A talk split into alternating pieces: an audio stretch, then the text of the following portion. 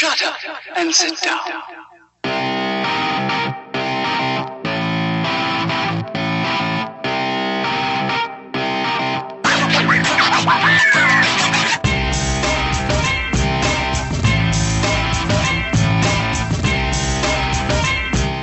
Elementar, meus caros ouvintes, está começando mais um podcast Elementar.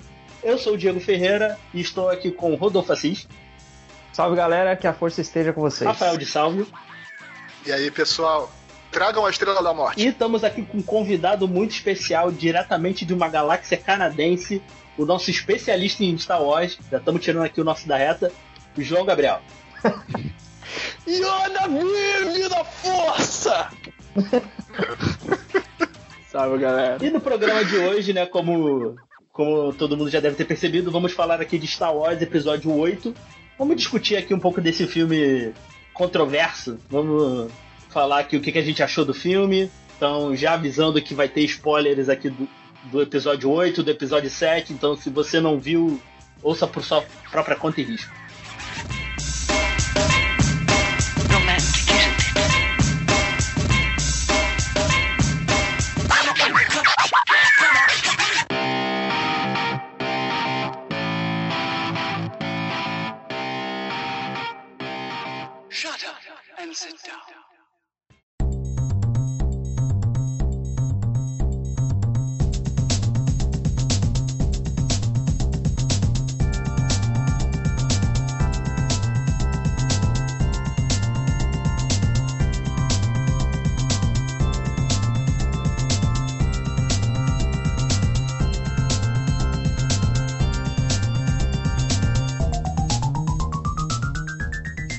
Começando agora um bloco off, onde indicamos coisas legais para você consumir. Rafael, você tem alguma coisa para indicar aí pra gente? Eu vou ficar aqui na temática do Star Wars, né? E vou indicar o jogo de celular. acho, que eu nunca, acho que eu ainda não tinha indicado de celular ainda. Então eu vou deixar aqui o Star Wars Heroes of the Galaxy. É, só corrigindo o nosso amigo Rafael, o nome do jogo é Galaxy of Heroes. É um joguinho de RPG, de, de celularzinho, né? RPG por turno. Você tem que ficar fazendo as coleções ali dos personagens, né? Ficar é, buscando peça deles pra montar os personagens e fa- fazer as batalhas e, e conseguindo os, os, os achievements, depois fazer batalhas online. É bem interessantezinho e vale a pena jogar. Muito bem. E, João, você tem alguma coisa aí pra indicar pra galera? Bem, eu vou indicar a série animada Star Wars Rebels. Tá na sua quarta e última temporada agora. Pra quem não assistiu, é, é um grande deleite para os fãs do Star Wars. Dá pra, é pra criança, mas é pra família toda. Eles canonizaram muita coisa do que era do universo expandido na- nessa série. Então vale muito a pena ver. E ela tá agora já no, na última temporada, então tá quase começando os eventos de Rogue One em episódio 4. Então é um bom aquecimento para ver os filmes. É, recomendo também isso aí. É, eu não vi, mas recomendo também. É, Então é isso aí, galera. Essas são as indicações do programa de hoje. Então vamos, vamos para Star Wars.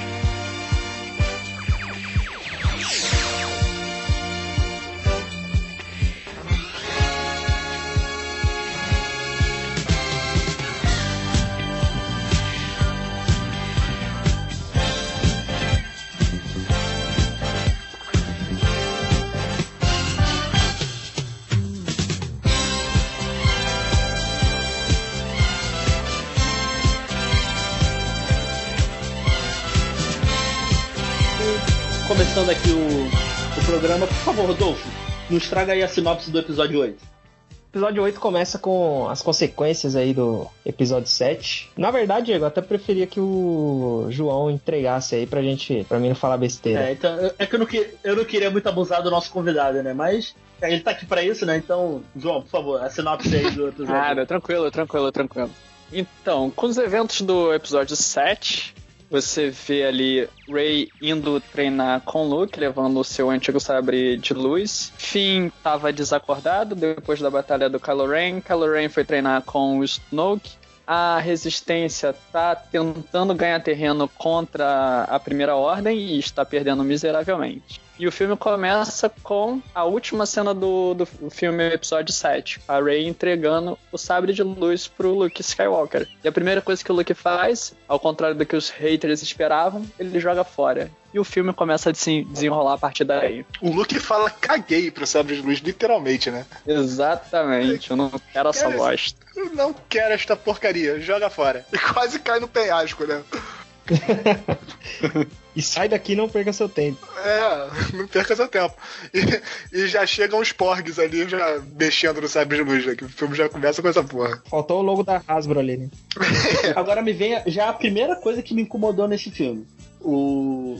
Vamos lá. O, o Luke, ele tá relutante, né, em, em se envolver novamente nessa toda essa confusão, certo? Certo? Isso. Então, por que diabos ele me deixou um mapa pra achar ele no episódio 7? Boa pergunta. o que não fica claro é que será que realmente ele deixou esse mapa? É, porque É, era. eu não sei se foi ele que deixou esse mapa, é, realmente. É. Não dá muito pra saber. Então foi o R2. O R2 tava trolando, trollou ele lá. O R2 tinha boa parte do, do mapa. Tanto que no episódio 7 ele passa o filme todo, provavelmente antes de começar o episódio 7, tentando decodificar as coordenadas do Luke. E o BB-8 só facilitou pra ele o último pedaço. Que era um pequeno pedaço. Era um pequeno É, pedaço. porque, sei lá, não fez muito sentido isso pra mim. Assim, eu vou até fazer uma pergunta aqui meio nada a ver. Por que, que ele não se tirou da equação logo de uma vez? Por exemplo, sei lá, se matou. Será que ele. Não, pô, peraí.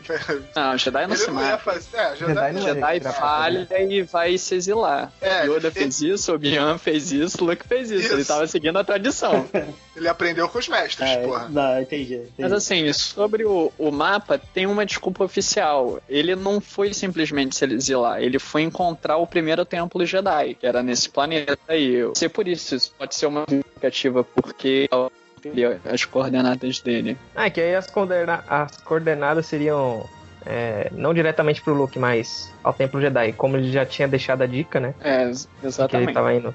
É, eu, eu acho que fica mais por isso daí mesmo, as coordenadas do Templo Jedi também. Faz mais Agora, o que, que vocês acharam do, da postura do Luke de querer renegar o, o legado Jedi? Cara, eu acho que foi natural, assim, né?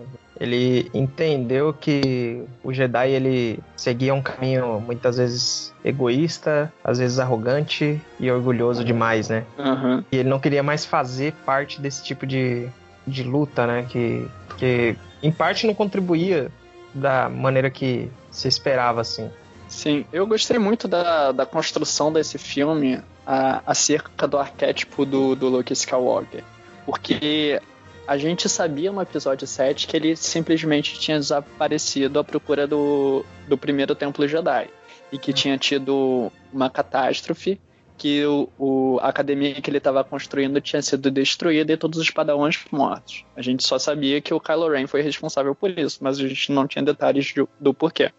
E a gente vê nesse filme, com, principalmente no flashback, que o Luke tinha percebido a tentação ao lado negro que tinha no Kylo Ren e ele estava sentindo que aquilo ia ser muito perigoso. Ele precisava dar um fim naquilo. Ele foi até a tenda do Kylo enquanto ele dormia para matar o Kylo. Só que quando ele chegou e viu, ele ficou envergonhado com a própria ação dele. Ele, como mestre Jedi, ele jamais poderia estar seguindo por aquele caminho. Foi a vergonha que fez ele parar. Foi um momento de, de remissão. Se vocês lembrarem, o Luke é um cara bem esquentadinho. No episódio 6, ele tava todo controlado lá, na presença do, do Palpatine. Mas aí, quando o, Palpatine falou, ou o Vader, eu não lembro agora, que se ele não virasse pro lado negro, ele ia tentar a irmã, ele ficou todo esquentadinho e foi lá lutar. O Luke é esse cara, imprudente. Ele não mede as ações dele. A sorte que ele conseguiu se reaver antes de ter matado o Kylo. E com aquilo foi um, um castelo de cartas. O Kylo se revoltou, destruiu, matou todo mundo. E o Luke, com vergonha de si mesmo por ter falhado com o Kylo, quis se exilar. E eu acho que isso é uma coisa que muita gente não entendeu pelos comentários que eu tenho visto na internet. Assim, isso aí foi muito da desconstrução do personagem do Luke também, né? É, isso tem nesse filme tem muito isso, é de você tirar um pouco da, da mística em que o Luke que o Luke tinha. É, porque todo mundo achava que o Luke era meio que infalível, né? E, e esse ponto aí mostra que o Luke, não, ele falha também, ele é um cara normal. Ele tem a força muito forte nele, mas ele é um, é um ser humano ainda. E ele vai, vai cometer erros. Uhum. Exato, e pela ausência dele por tanto, tantas décadas, a, a lenda cresceu, o, o Luke, o herói de guerra, o poderoso Jedi, só cresceu no imaginário das pessoas. Agora, o Luke, o menino fazendeiro, o humano, isso daí se perdeu. Quando se cria um mito, os defeitos caem e as qualidades só são enal- enaltecidas. Tanto que Exato. a, a Rey fala: Nossa, você conhece Luke Skywalker, o poderoso Jedi. Isso é o que ficou no imaginário das pessoas.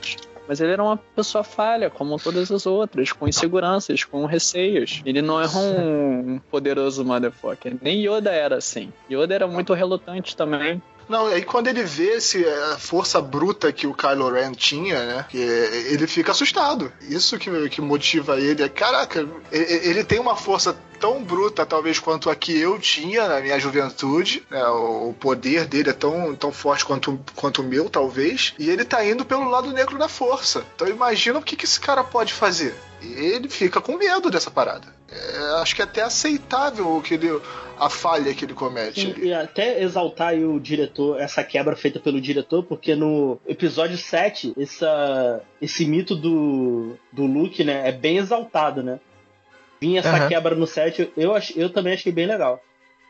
Inclusive no, no episódio 7 era meio que. Era, era tão lendário que é, era visto até como um mito, né? Como algo que fosse fantasioso demais, né? Pra, pra realmente ter sido verdade, né? Tanto é que muita gente tem dúvida é, da existência da força e de tudo mais, pois ela está desaparecida. É, é uma lenda que não se sabe se é real ou não, né? Tanto é que o. A. Rey só acredita quando o Han Solo diz, né, pro, pros dois lá que força é real, né, que ele testemunhou tudo aquilo. E que até nesse, nesse episódio 8 a Ray meio que acha que é um- uma brincadeira, sei lá. Quando ela vai ter o treinamento com o Luke, ela fala: Ah, o que, que você acha que é a força? Né? Ah, ele liftar pedras, ou algo parecido assim. Ele ainda acha que é uma coisa meio, meio magia de DD, sabe? Exato. Isso daí foi outra quebra de expectativa. Ela foi pra lá com o intuito de treinar, isso é o que a gente esperava com o fim do episódio 7. E o Luke não foi, não tava treinando ela. Ele no máximo ensinou três lições pra ela sobre a força. Ele não fez um treinamento com ela. É, Isso ele só foi ensinar essas lições depois dela ter perturbado muito também. Essa quebra de expectativa no, no plot foi outra coisa que desagradou algumas pessoas. Mas eu achei coerente com o filme. Eu gostei disso. E isso só vai mostrando que os professores vêm piorando, né? De Star Wars em Star Wars. Primeiro era o Qui-Gon Jinn, aí depois foi o Obi-Wan, e- Yoda. e agora o Luke. Foi só, foi só caindo, né? A É, escala. o, o Yoda, Só pelo que- menos, ensinou um pouquinho mais, né? Fez ele carregar ele nas costas, essas coisas assim, né? Isso. O melhor professor foi o Qui-Gon Jinn. Olha que situação. Pois é. Pra você ver. Não sei se vocês conhecem o do, do universo expandido, mas o Qui-Gon Jinn era um Jedi foda pra caralho. Não, do universo expandido eu não conheço ele não, mas eh, eu sei que ele era foda. O problema é que ele tinha meio que essa. Ele era meio esquentadinho também, né? É Por isso que ele nunca teve um cargo. É, ele não concordava muito com as posições do, do Conselho Jedi. E, e, tipo, É. no final da história é ele que tinha razão, né? O, cole... É, o pois é. Conselho Jedi era um bando de pau no cu. Anakin só caiu por causa do. Pior do que o Palpatine, quem fez o Anakin cair mesmo foi o Mace Windu, cara. Que cara pau no cu. Eu fiz maratona pro, pra assistir o episódio 8, eu assisti os filmes na ordem episódica, então cada dia eu vi um. Comecei 1, 2, 3, Rogue One, 4, 5, 6, 7. Cara, o, o Mace Windu é muito pau no cu, até no- na cena final, enquanto ele pede ajuda pro, pro Anakin. Não, Por isso que o ele Anakin caiu, cara. Ele é bem tosco mesmo. Ele é o cara que fica mais contra o treinamento do Anakin, né? Ele é o, é o cabeça, apesar do Yoda também não ser a favor, mas o Mace é o que toma a, a posição dianteira, assim. Ele, não, não vamos Aham. treinar esse moleque que ele tá muito velho. Mesmo sabendo que a força era estrondosamente forte, né? No... Mesmo, com o exame de DNA ali na mão, com os midichlorians lá mostrando. Não, não vamos começar a falar de midichlorian, não, cara. Não, isso é outra coisa, só um parênteses aqui. Isso é outra coisa que eu fico puto com esse pessoal que tá hateando o filme. A gente tem um filme que fala de mídia chlorians. Vocês vão dizer que esse é o pior filme da, da saga? Sério isso? Pois é, tem Caravana da Coragem aí né, nessa brincadeira. Né? Tem Caravana da Coragem 1 e 2. E o pessoal vai que isso. falar que episódio 8 é o pior da série. Ah, vocês são tristes do coração, cara. Fala mal de Caravana da Coragem. Não, Caravana da Coragem é tão ruim que nem foi canonizado pela Disney. É, é só rever, cara. Não, não, Não, obrigado. não, não quero rever, não. Deixa ela Eu na nem minha vi. infância. Deixa ela na minha infância. E aí, nesse. Logo nesse início, assim, a gente percebe que tem uma veia cômica no filme meio diferenciada, né? Tem um pouquinho. Uma pitadinha, uma- um mínimo ali de do que a gente tem visto na, na franquia da, da Disney com a Marvel, né? Então a gente tem ali aquela, aquela sacadinha, aquela, aquela tirada, aquele humor um pouquinho mais, mais sagaz ali na, na história. Olha, sinceramente, isso não me incomodou, não. Não, não, não. Não é nem. Não é nem como, como forma de crítica, é assim, constatação É, apenas. né? diferente dos filmes da Marvel, isso não me incomodou. Aí no, no Star Wars ficou legal. Ficou, ficou na medida certa, né? Não teve excesso. É. Isso, e é um, esse humor do Star Wars está presente desde o episódio 4. Não é uma novidade pro, pro telespectador. É uma novidade nessa nova era Disney, porque Rogue One praticamente não tem humor. Tem uma ou outra cena de livro cômico, mas mesmo assim muito comedido. E o episódio 7 manteve um clima de aventura, mas não com essa veia cômica que tinha nos outros episódios. E esse agora filme vê- resgatou isso. Aham. E eu achei que foi bem acertado. Teve Foi, gente que se foi. incomodou, que teve piadas meio estranhas, como a do a da ordenha lá, daquele bicho espacial. Cara, aquilo foi muito desnecessário, cara. Não, ah, Ah, cara, os caras acharam quem muito nunca estranho tomou o leite na veio teta, da vaca? Quem nunca tomou leite da teta da vaca? É normal, é. cara. O cara tá numa vida de, de ermitão ali. É. Acho que ele vai. Tinha uma vendinha daquela. daquelas. é, os- como é que é o nome que ficou em português? Vocês Não lembram? me lembro, não me Não, lembro, não lembro também. pra falar a verdade. Eu sei, eu sei, eu conhe- eu conheço elas como protetoras do, do templo Jedi. Não, as prote... não tem uma vendinha das protetoras lá com, com leite UHT na caixinha Tetra Pak. Tem que pegar na teta do bicho. Direto. Não sei se necessariamente você tem que tomar direto na hora, sem dar uma Ah, fervidinha, mas. quentinho, né, pô? é a Melhor coisa. Não, pô. O cara já tá acostumado, cara. Não, não vai dar dor de barriga no. É, ele tomava leite azul lá no início, porque É, tava de que é um boa. leite verde perto de um leite azul. É, E a gente finalmente descobriu a origem do leite, né? Veio da teta, né? É, então, o pessoal se perguntava na. Os mais assíduos, assim, se perguntava de onde vinha o leite, tá aí, veio da teta. putz. E continuando aí, aí depois vai pra aquela cena no espaço, né? Lá do. A primeira ordem perseguindo os, os rebeldes, né? É, essa cena é demais, cara. Essa cena é, é sensacional, porque ela te cola na cadeira. O primeiro Dameron, Não, né, o filme começou, na verdade, no espaço. é, a primeira cena é do espaço, na verdade é até Depois antes do que é né? o, o do Luke. Sim, sim. É. O tanto que. Vocês viram em 3D o Eu filme? vi. Não, não, não quis ver. Eu fiz questão Eu de não ver em 3D. Vocês viram Eu 3D vi. comum ou 3D IMAX? Não, comum. Eu vi comum. Eu vi 3D comum. E, e foi maneira a câmera descendo entre as naves?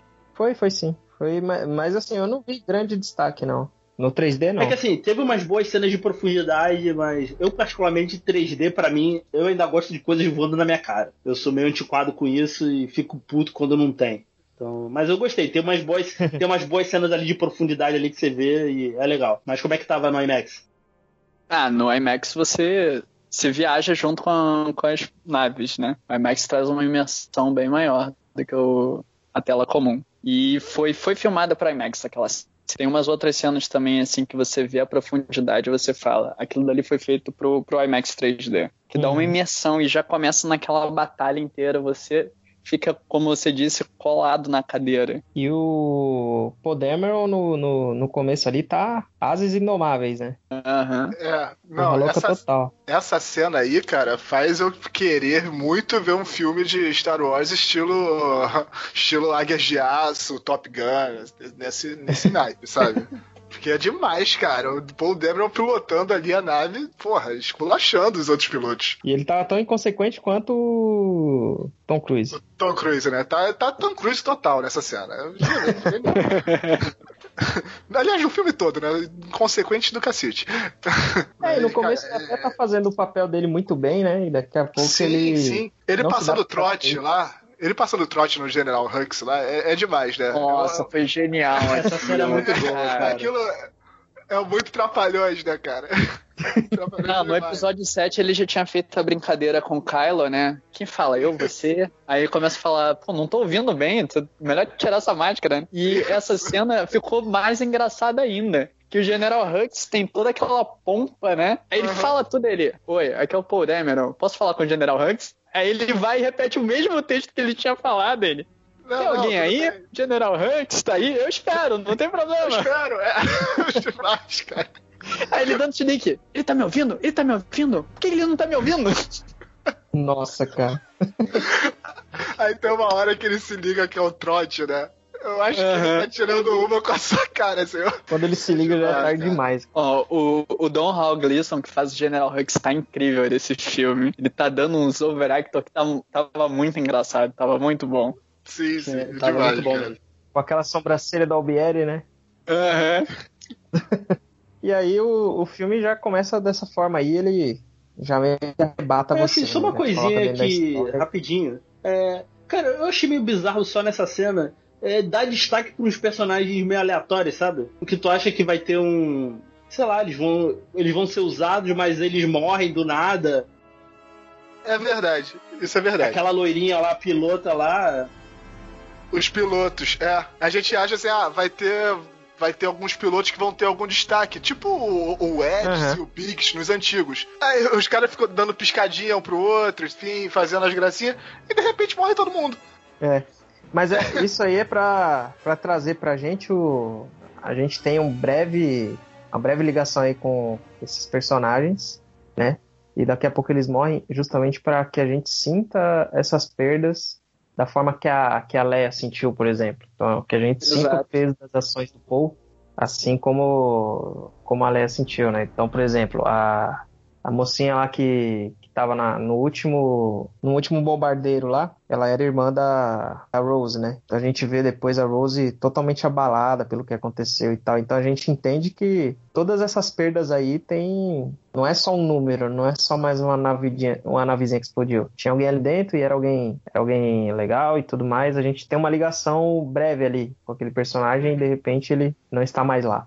Isso pra Sim. gente sentir essa perda, né, realmente. Não, mas falando Então, sobre era essa cena aí de você sentir a perda do. Fica muito bem exemplificado no diálogo entre a, a Leia e o Paul. O Paul tá falando, ah, eu fiz o que tinha que fazer, morreram heróis. Ela falou, não, morreram pessoas. Você não pode sacrificar vidas assim só pra poder conseguir o, o seu objetivo. Senão você tá se igualando a, a o que a gente tá combatendo.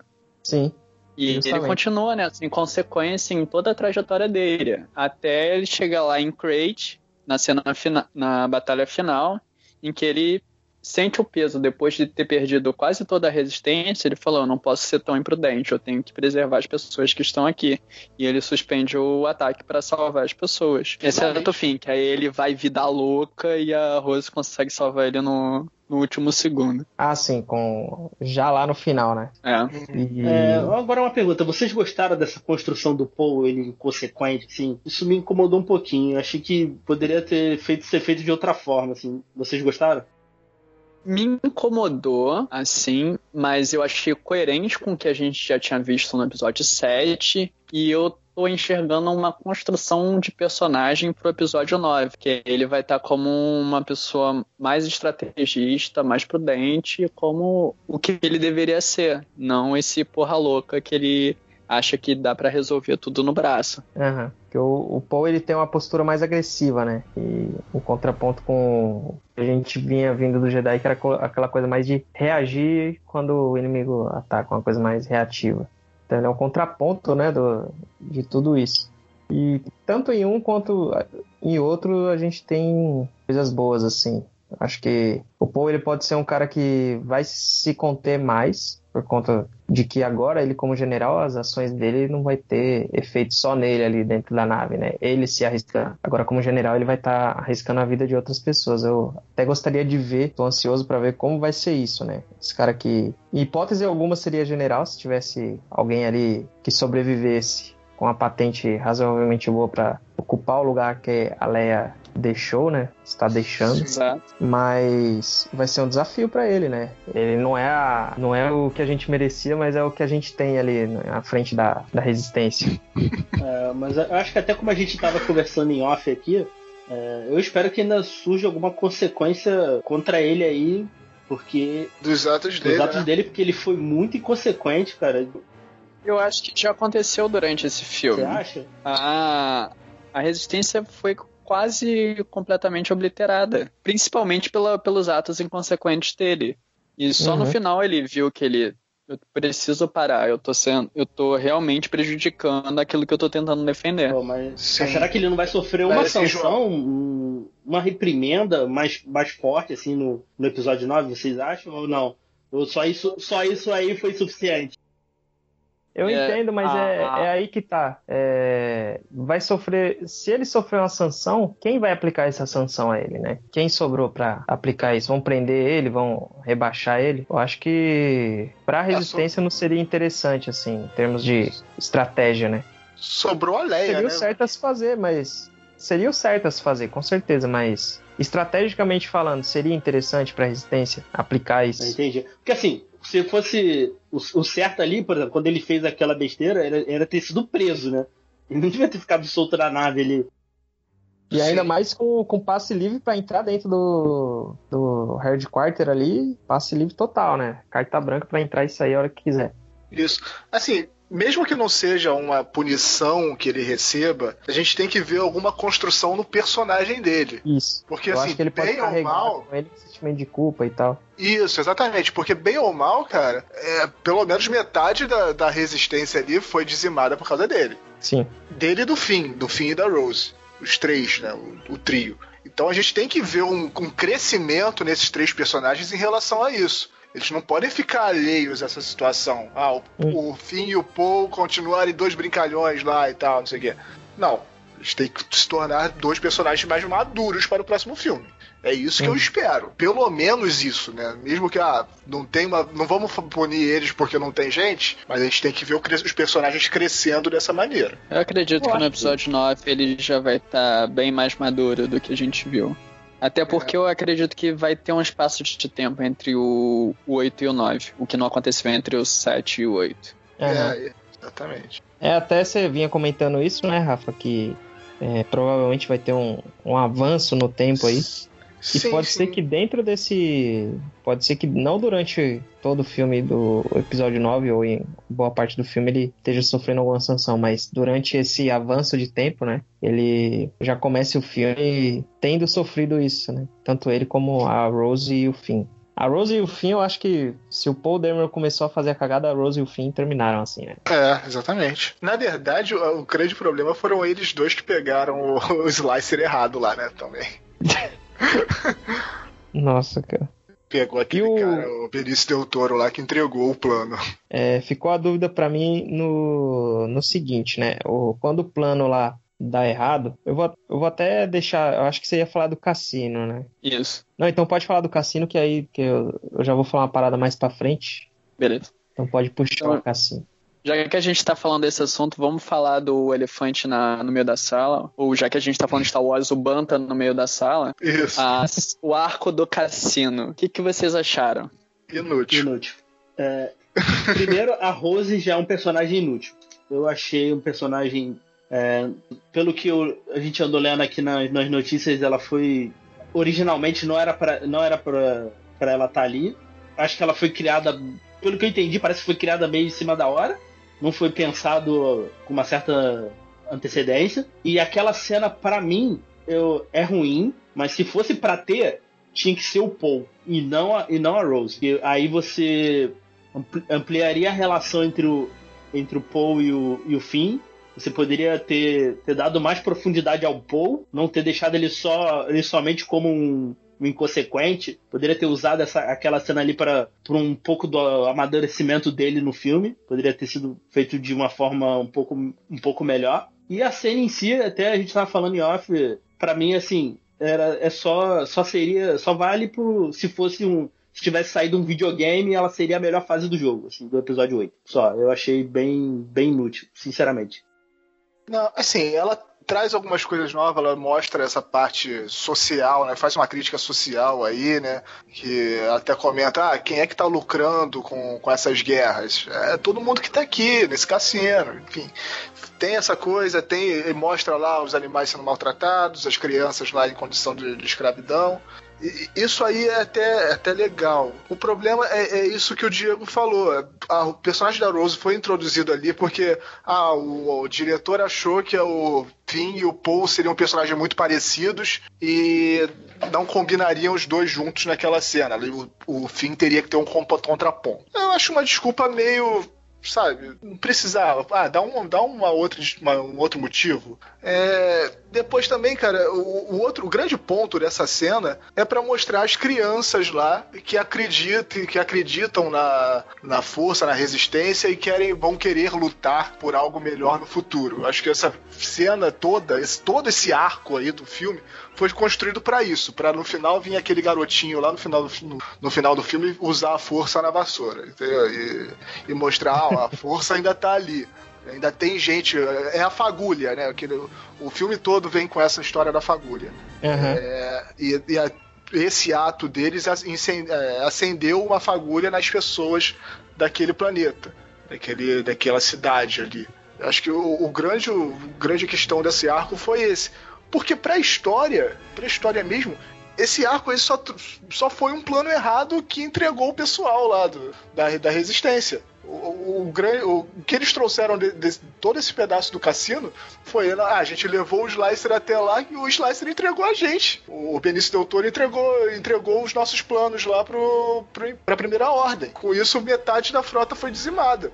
Então, assim, não sei, eu achei realmente desnecessário, sabe? Só. A não ser que tenha as consequências quando a gente falou no próximo filme. Aí tudo bem, eu retiro tudo que eu disse. Sim, é, é mas a única. Eu, eu vou retirar em, em parte. A única coisa que eu. Se isso acontecer, tiver consequência, a única coisa que eu, que eu não retiro é o personagem da Rose. Que eu acho que ah, sim. É, que eu acho que não. Sei lá, foi um personagem. Sabe? Ah, a gente precisa apresentar algum outro personagem nesse filme. Eu acho que a minha sensação foi o pensamento do diretor. Ah, o, o que, que a gente vai fazer? Ah, coloca a Rose aí, sabe? Então, eu, eu preferia que ali fosse o Paul, como até originalmente era para ser o Paul.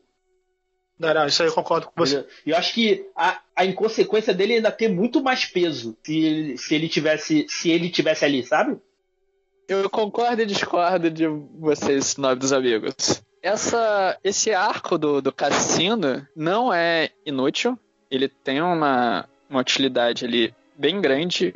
Porém, a, acredito que o problema foi o ritmo da execução. Porque a gente está com dois frontes, uma expectativa muito alta, que é toda a batalha espacial entre a Primeira Ordem e a o que está sobrando da Resistência, e Rey com o Luke. E a gente Provavelmente foi um problema de montagem desse filme, porque ele quebra a nossa expectativa quando a gente volta para pro arco do cassino. E eu acho que é por isso que o pessoal não gostou tanto. Tem a importância da missão. Eu acho que o Paul não deveria estar ali. O Paul ele era muito importante no núcleo da, da resistência para ele simplesmente desaparecer. Aí sim seria um uhum. problema narrativo. Como é que o, o Paul simplesmente sai numa missão e deixa tudo lá? Não poderia acontecer. Uhum. Foi justamente o, o fim, que ele tinha o conhecimento do, do negócio, ele é, é um personagem que a gente já está acostumado, e a Rose, que era que tinha o, o, conhecimento específico. Então, ela era um ninguém ali na história, ela poderia muito bem ir com o Finn, ninguém ia dar falta de nenhum dos dois. A ideia é muito boa deles irem procurar o Codebreaker para poder desativar o rastreador. O problema é que não o problema do filme, sim, dentro do plot é que não, não deu certo. Merdas acontecem. Mas Isso. além disso, a gente tem coisas muito interessantes ali. A gente, logo quando a gente entra no cassino, a gente vê que o, o Finn tá totalmente deslumbrado com aquilo tudo. E a Rose tem um papel de âncora da realidade ali. Ela mostra, não, cara, você não pode estar maravilhado com isso. Olha, olha com os pequenos detalhes. Olha o quão doente é esse lugar. E aí começa a perceber que ali quem tá é, a elite burguesa da galáxia, são os pessoal, as pessoas que lucram com o espólio da guerra. São os que vendem armas, os que vendem munição, os que lucram com, com tráfico humano. O tanto que a gente até vê um pouco do tráfico humano nas corridas lá com as crianças. E o final dessa cena toda, depois nem estou considerando o Code Breaker, depois eu falo dele. Quando a gente vê as crianças, eu acho que mais de, do que ver o garotinho puxando a vassoura, a gente vê que todo mundo está sendo afetado por essa guerra. E os mais pobres, os mais miseráveis, são os que são mais afetados. A gente está tendo escravidão dentro da República de novo. E ver a criança trazendo a vassoura com a força mostra que não interessa que o Luke morreu, não interessa que a gente tenha Rey, não interessa que a gente tenha o Kylo Ren. A força permeia todos, todos os seres vivos. E ela se manifesta de diferentes formas. Então a gente tem pessoas que são sensitivas à força em toda a galáxia. A falta de um conselho Jedi só indisponibiliza essas crianças serem localizadas, mas elas continuam aí, elas continuam nascendo. E é isso que é a fagulha da esperança, a fagulha da resistência, que é o, Uhum. a mensagem desse filme. Não é inútil, como o pessoal tá odiando, mas eu concordo que teve uma quebra de ritmo. E eu acho que isso que prejudicou esse arco. A quebra de ritmo, não o plot em si. Hein, João, eu acho que talvez, talvez não seja fosse inútil. É, então, inútil é uma palavra muito forte. Mas talvez ela pudesse ter sido feita de outra forma, entendeu? Não precisava, talvez não precisasse ter mostrado todo esse pedaço do cassino. É, uma... Eu acho que se a gente tivesse mais tempo de tela, eu acho que poderia ser mais trabalhado. Era porque tanta coisa estava acontecendo nesse filme e essa era menos importante pra gente. Então não teve tempo de ser É. trabalhado.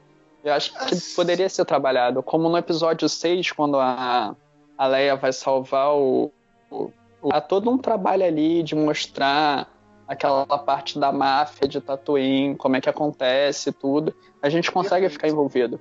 Esse filme, como tava com tanta coisa acontecendo, a gente não, não soube respirar e prestar atenção nisso. A gente queria voltar para as outras histórias. É, é perfeito isso aí que você colocou, cara. É, O, o tempo desse filme é muito estranho, entendeu? Ele tenta te dar uma, um senso de urgência que eu acho que não funciona. O senso de urgência que ele tenta te dar não funciona. É, é- é esquisito isso, porque os caras estão numa perseguição louca lá de naves, mas você não fica preocupado com aquelas naves em momento nenhum. Você sabe, ah, não, a, a primeira ordem vai chegar neles em algum momento ali, sabe? Sim. Isso eu achei um, um ponto fraco, mas ok, para mim passa. E acho que a cena do cassino, assim, já tá- tem um pouco disso também. Tá meio nesse tempo errado que o filme foi colocado.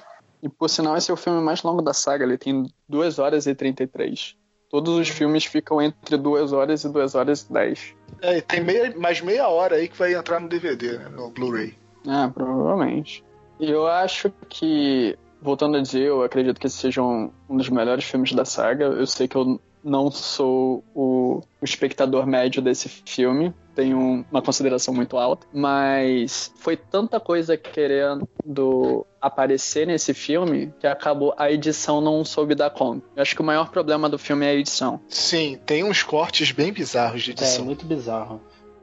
É tipo, já vou até adiantar aqui, cena da Capitã Phasma, cara. A gente, a gente já pode até falar aqui de personagens inúteis, então já citar a Capitã Phasma logo, né? Que. Bloco do ódio, bloco Ah, do bloco ódio. do ódio, né? Não, Phasma foi fanservice. Era um personagem que era pra ter morrido no episódio 7, só que fez muito sucesso e a pessoal falou: ah, vamos dar uma ceninha dela. Que foi isso. Foi, só serviu pra ela lutar contra o. Que desperdício de personagem maneiro, cara. É, ela era um personagem muito maneiro, cara. E dizem que, assim, eu não leio, mas o pessoal diz que ela no quadrinho é muito legal também. Ela Sim, tem uma, sim. uma história no quadrinho muito boa. Agora, ela foi jogada no lixo nesse episódio. Ela já, ela já tinha sido jogada no lixo no episódio 7. Literalmente. Literalmente. Gost- Boa, Rafael, gostei. Não sei se foi intencional ou não, mas o. Mas, mas, cara, ela não serviu pra nada nesse episódio. Ah, ah, ela vai vir furiosa ali contra o fim. Nada.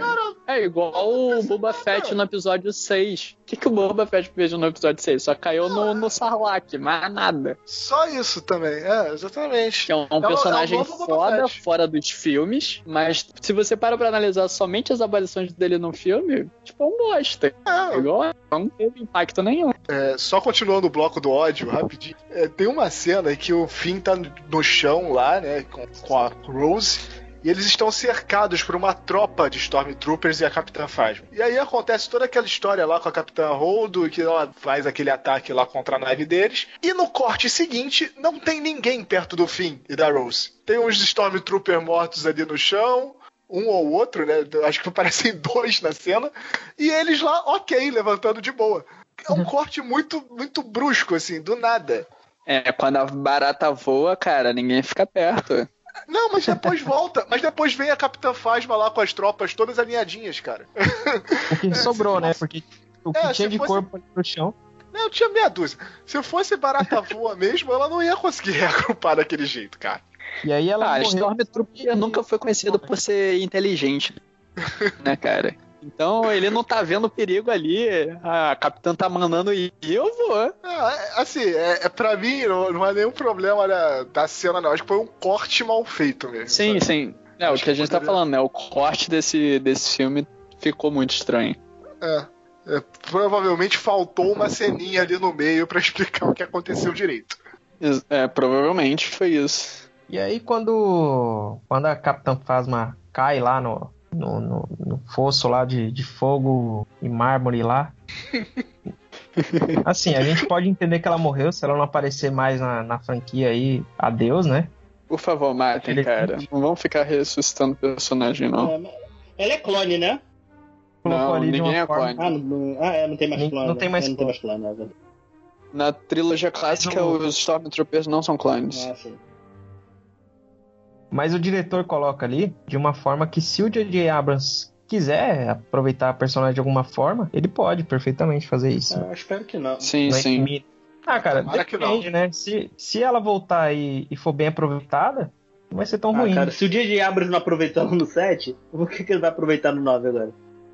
Não aproveitou no 7, não aproveitou no 8. Porque, ah, no 7, beleza, o fim dá uma zoada nela lá, joga lá no compactador de lixo, mas ela sobrevive. No 8 era pra ela vir putaça querendo matar o fim de qualquer maneira, mas não, é, vamos fazê-lo sofrer, né? Todo vilão tem isso.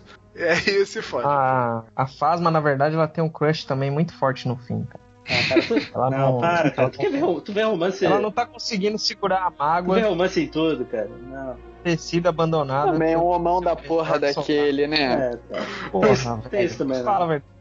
Todo mundo tem um crush. O Paul tem um crush, a Ray tem um crush, a Rose tem um crush, a, Fa a Phasma tem um crush. É um homão da porra mesmo. Pois é, cara. Todos têm. E. E a mágoa ficou, cara. Ela foi abandonada por- pelo seu melhor soldado. É, ela. Ela sabe o nome dele de cor, cara. No meio de 5 mil Stormtroopers, ela sabe quem é. Ela sabe o, o, o nome que foi dado pra ele. Então, é, tem uma coisa íntima ali, uma. A palavra da moda em Star Wars é tensão sexual. Ok. E vocês sabem qual é o nome do. O código do fim? Vocês lembram? Ah, não. FN. É FN alguma coisa, é. É, FN2187. Entendeu? A, Isso que é a, bom ter um especialista. aí, a Fasma tem isso aí escrito dentro do capacete dela. Tá lá os contatos favoritos salvos. Aí fica sempre aparecendo no visorzinho. Aquele meme do Wolverine segurando um quadro. Isso.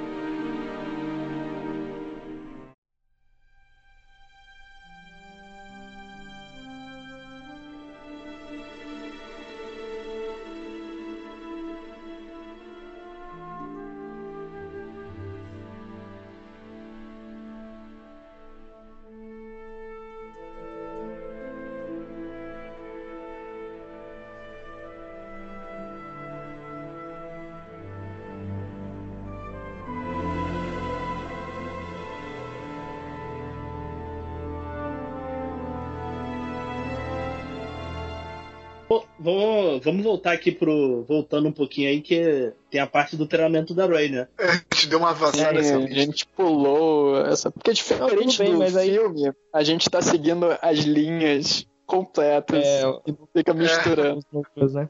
Então, a gente tem a parte do treinamento. É que eu queria ressaltar aqui também que a gente até estava falando antes, o trabalho de fotografia desse filme é sensacional, né, cara? Nossa, linda demais. Filme Tem uma bonito. cena em particular que quando a gente chegar na hora a gente comenta melhor sobre ela. Ah, o quarto vermelho, né, do Christian Grey. Tu se com essa porra. Caraca. Essa cena é boa também, eu tava pensando mais no, na despedida do Luke. ah, sim. É muito Só bom uma também. pergunta aqui, meio, meio noob aqui. Aquela ilha é uma locação real? Não? Sim. Vocês sabem? A ilha é uma locação real. Ah, tá. Ah, Eu achei uma, Vamos achei uma saber, ilha né? muito maneira. Achei uma ilha muito maneira. É, Até o, o, o cassino lá, a cidade do cassino é uma locação real. Eu esqueci aonde que é a cidade agora, mas eles pagaram mil euros para todas as pessoas da, da cidade saírem das suas casas e ficar longe por um mês para eles poderem fazer as filmagens. Eles não queriam deixar nada vazar. Não. Imagina, pagar mil euros para cada cidadão da cidade. Baita investimento.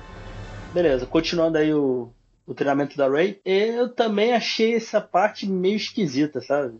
Eu queria, um, eu queria um pouquinho mais, assim. Queria que ele treinasse ela, assim, de verdade, sabe? É o que todo mundo queria, mas não era essa a vibe. Essa foi uma das grandes quebras de expectativa do filme. O Luke, ele não queria treinar mais ninguém.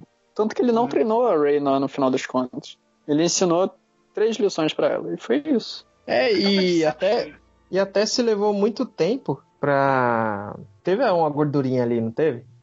Ah, teve, E- cara. Aquele, aquele lance Mas ali que ela acho- entra, ela entra naquele cu ali. Aquele, é- aquele é um cu, cara, total. É, o, o, cu, o cu é o seguinte, no, no Templo Jedi, no, na central, onde deveria imperar a luz, ali tem, tem o cu das trevas, né?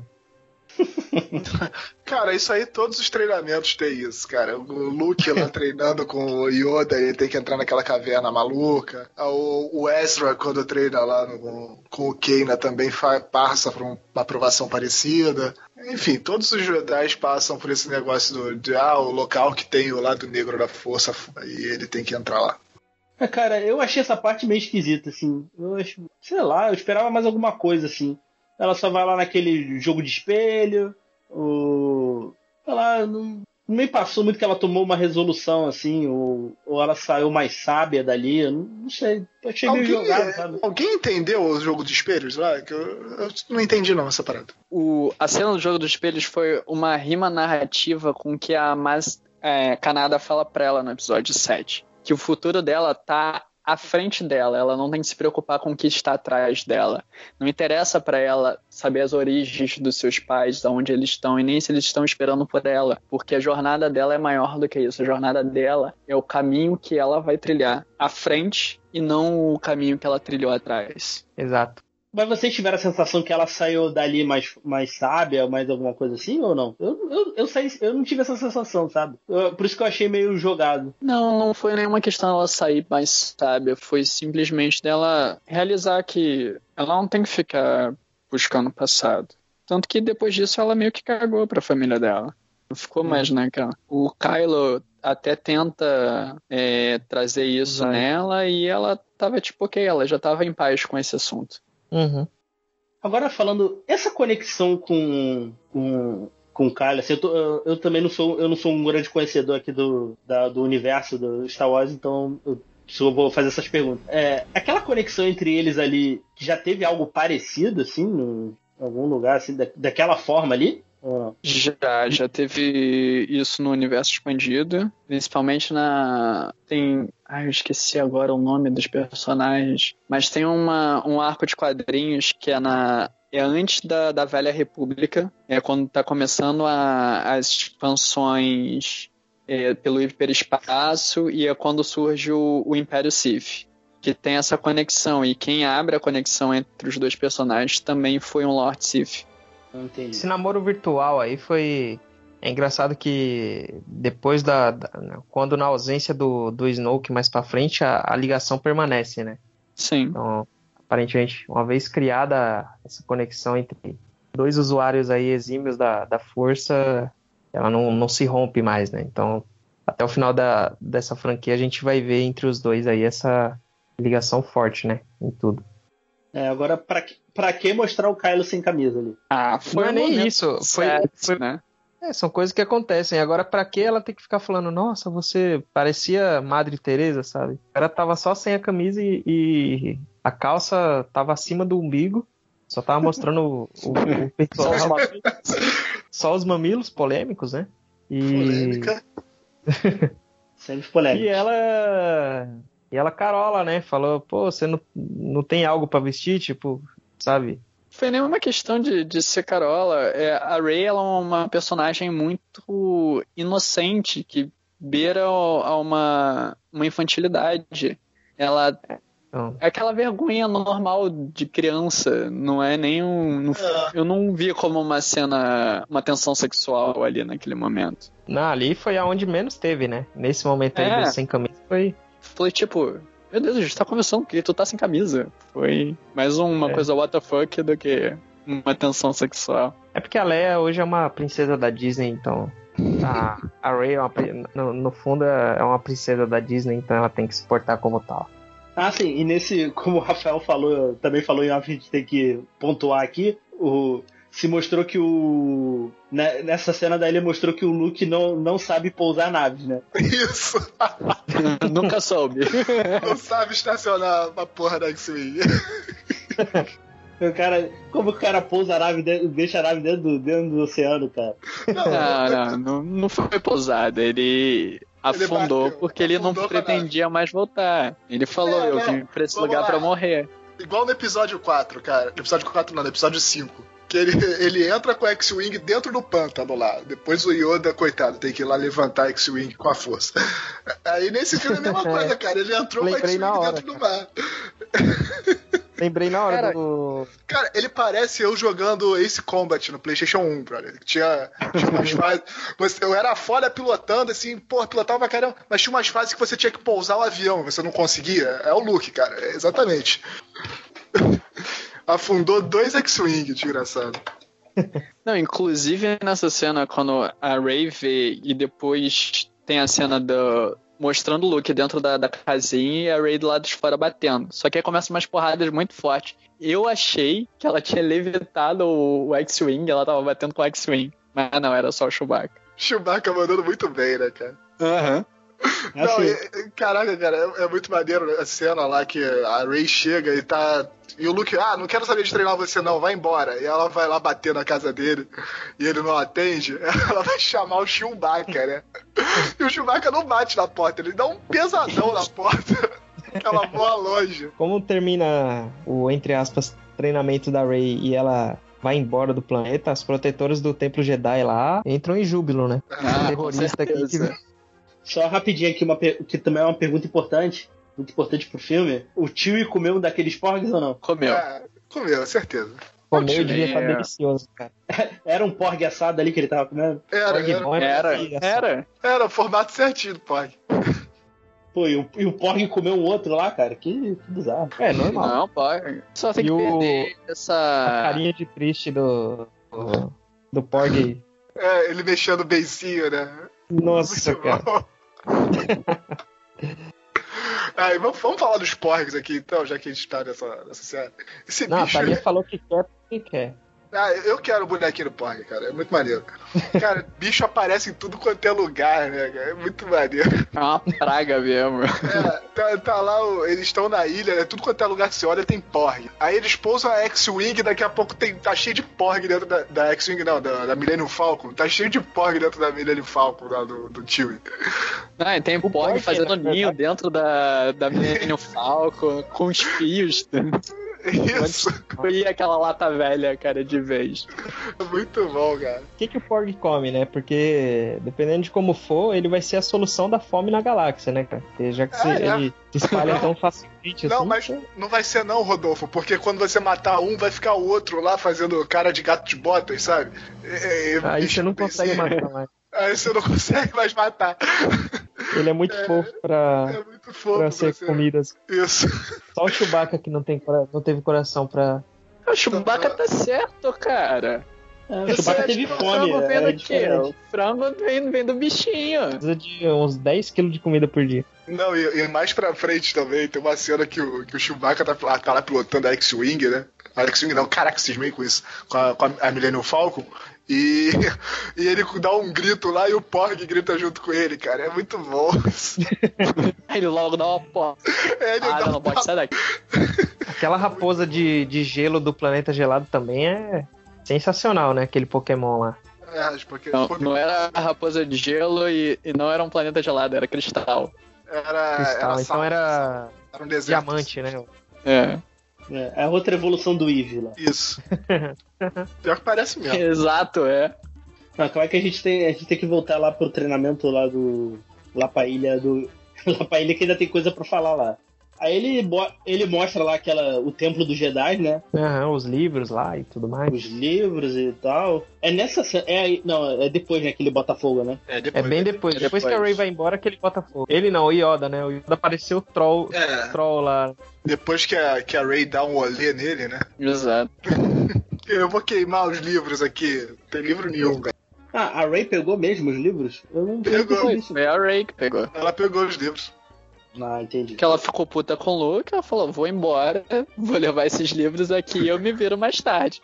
E o Luke nem percebeu, tanto que ele foi lá botar o fogo na árvore, porque ele tava decidido que tinha que acabar tudo isso. E aí tem uma das melhores cenas, que é quando o Yoda aparece. Yoda original, Yoda bonequinho, controlado pelo Frank. Matrone. Aí sim, cara, aquilo dali pega no coração. É demais, cara. Eu gritei no cinema nessa hora. Meu Deus, Yoda. E você, João, tava falando um detalhe de, de como foi feita, né, as gravações e o sigilo, né? Ah, pra sim. Trazer o... Isso foi totalmente sigilo, ninguém sabia da, da produção, os atores, ninguém sabia. O, o diretor, o- Ryan, conversou com o Frank Oz e disse: Ó, a gente não vai poder botar o seu nome no cartaz, você não vai poder conversar com a imprensa, ninguém, ninguém, ninguém pode saber disso.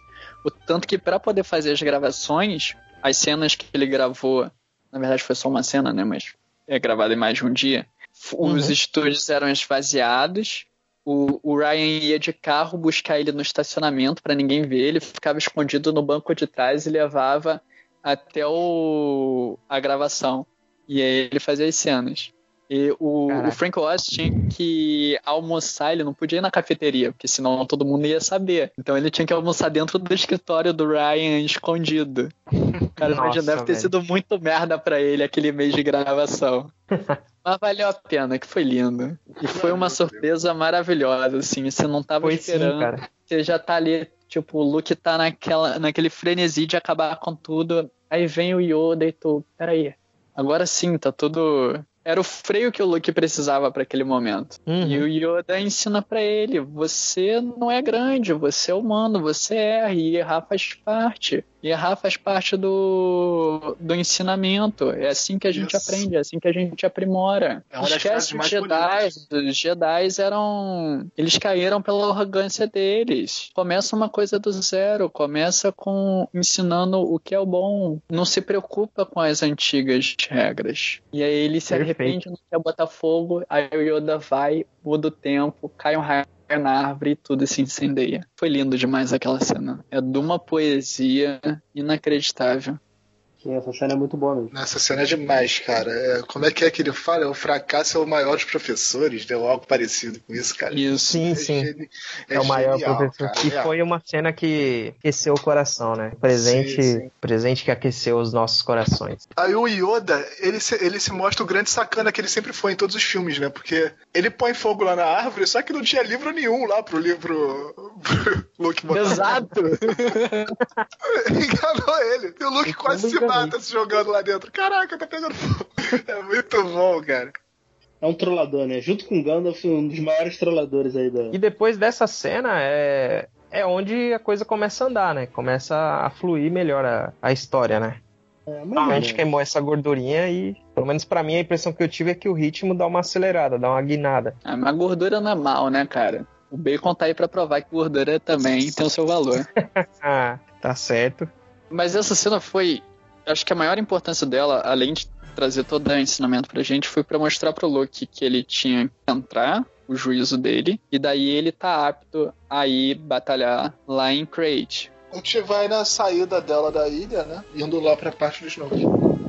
Ela vai pra. Ela vai pra. pra aquele GPS lá da, da Leia ou não? Pra onde ela vai? Eu não lembro agora. Não, ela foi se encontrar com, com o Kylo. Eu acredito Isso que ele mesmo. deve. Sim, Ela foi direto ele deve ter guiado ela.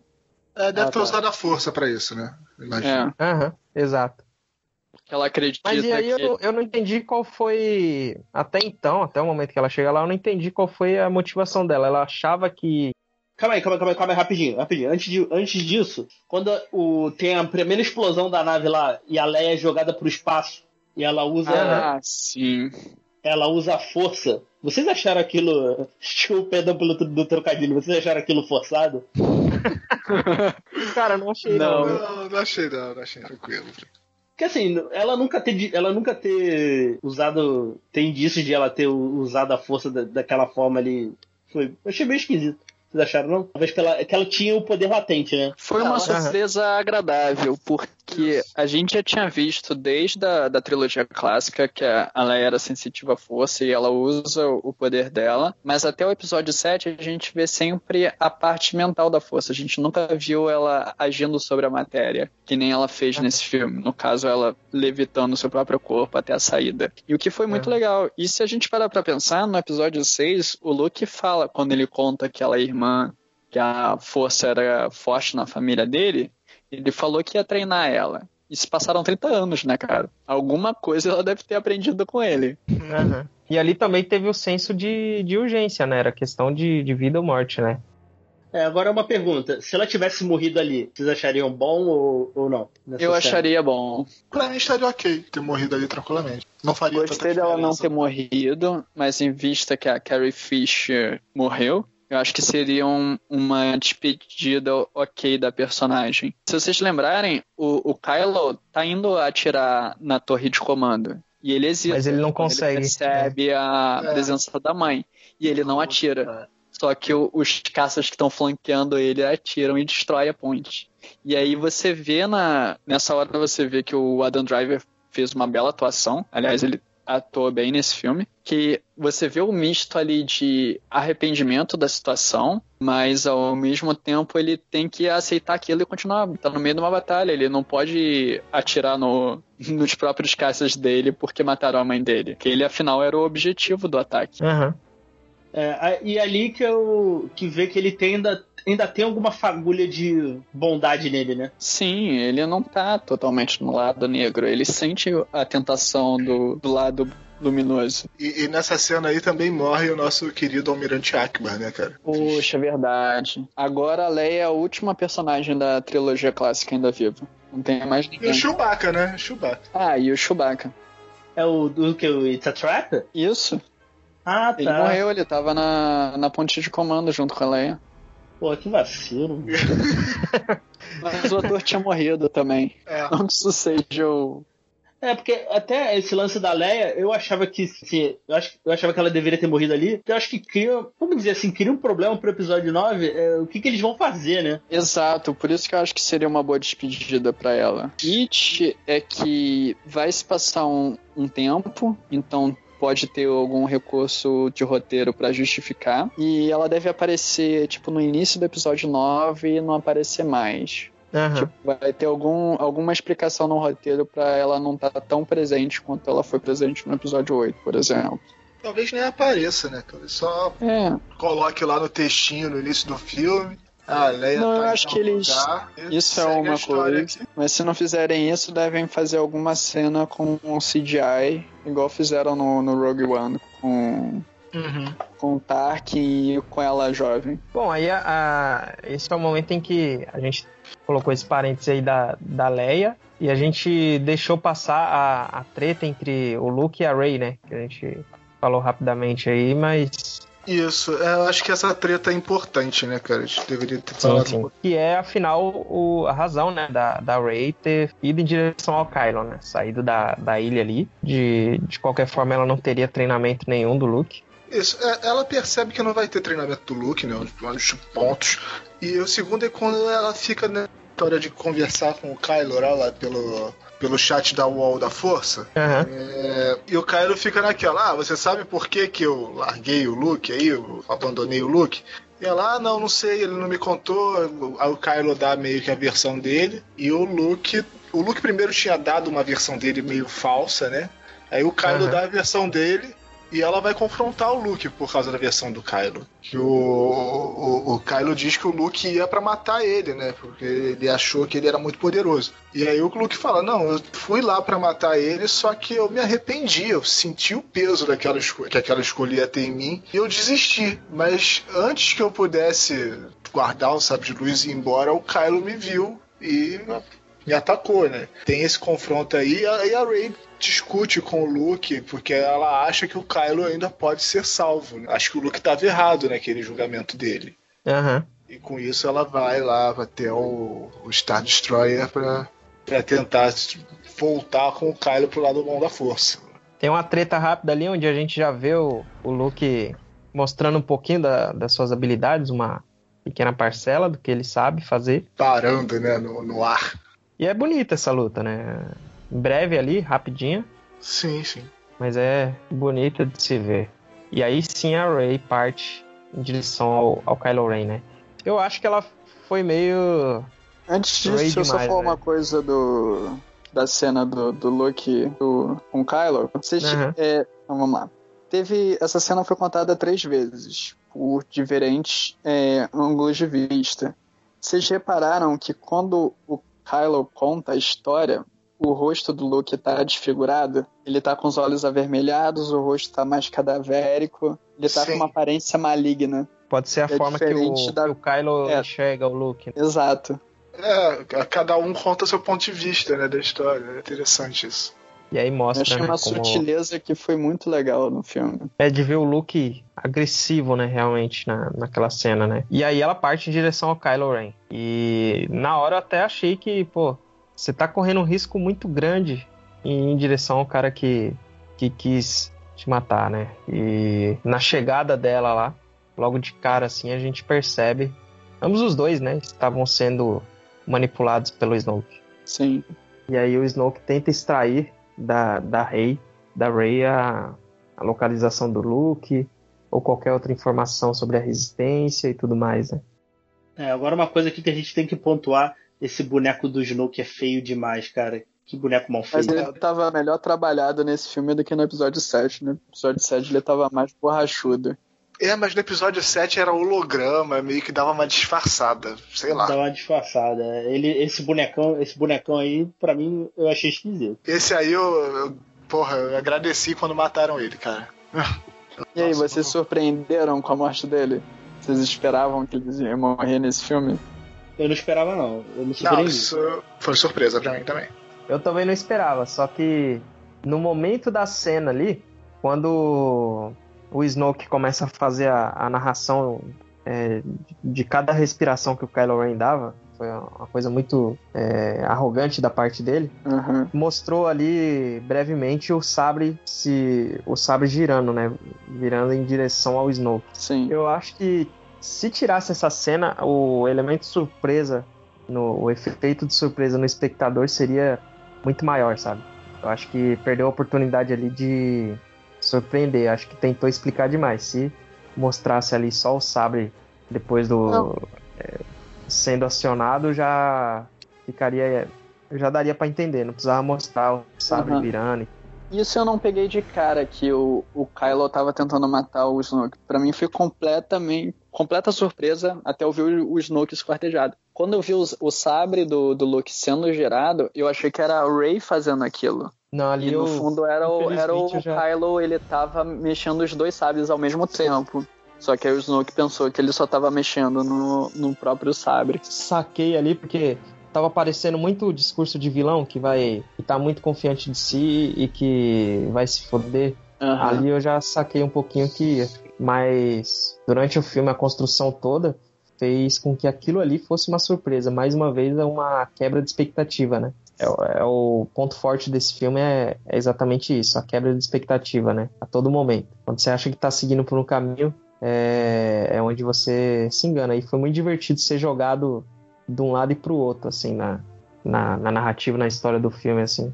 Foi muito interessante. Esse é um dos pontos altos do, do filme. O, o Snoke até então via no, em seu pupilo uma dúvida, né, uma falta de certeza, né? E quando o Kylo percebe que ele está sendo visto, ele consegue manipular dentro de si e agora mostrar ao Snoke somente a certeza. O Snoke nunca imaginaria que seria o, Kylo deixa de, mostra dentro de si a certeza, a vontade de eliminar o seu verdadeiro inimigo.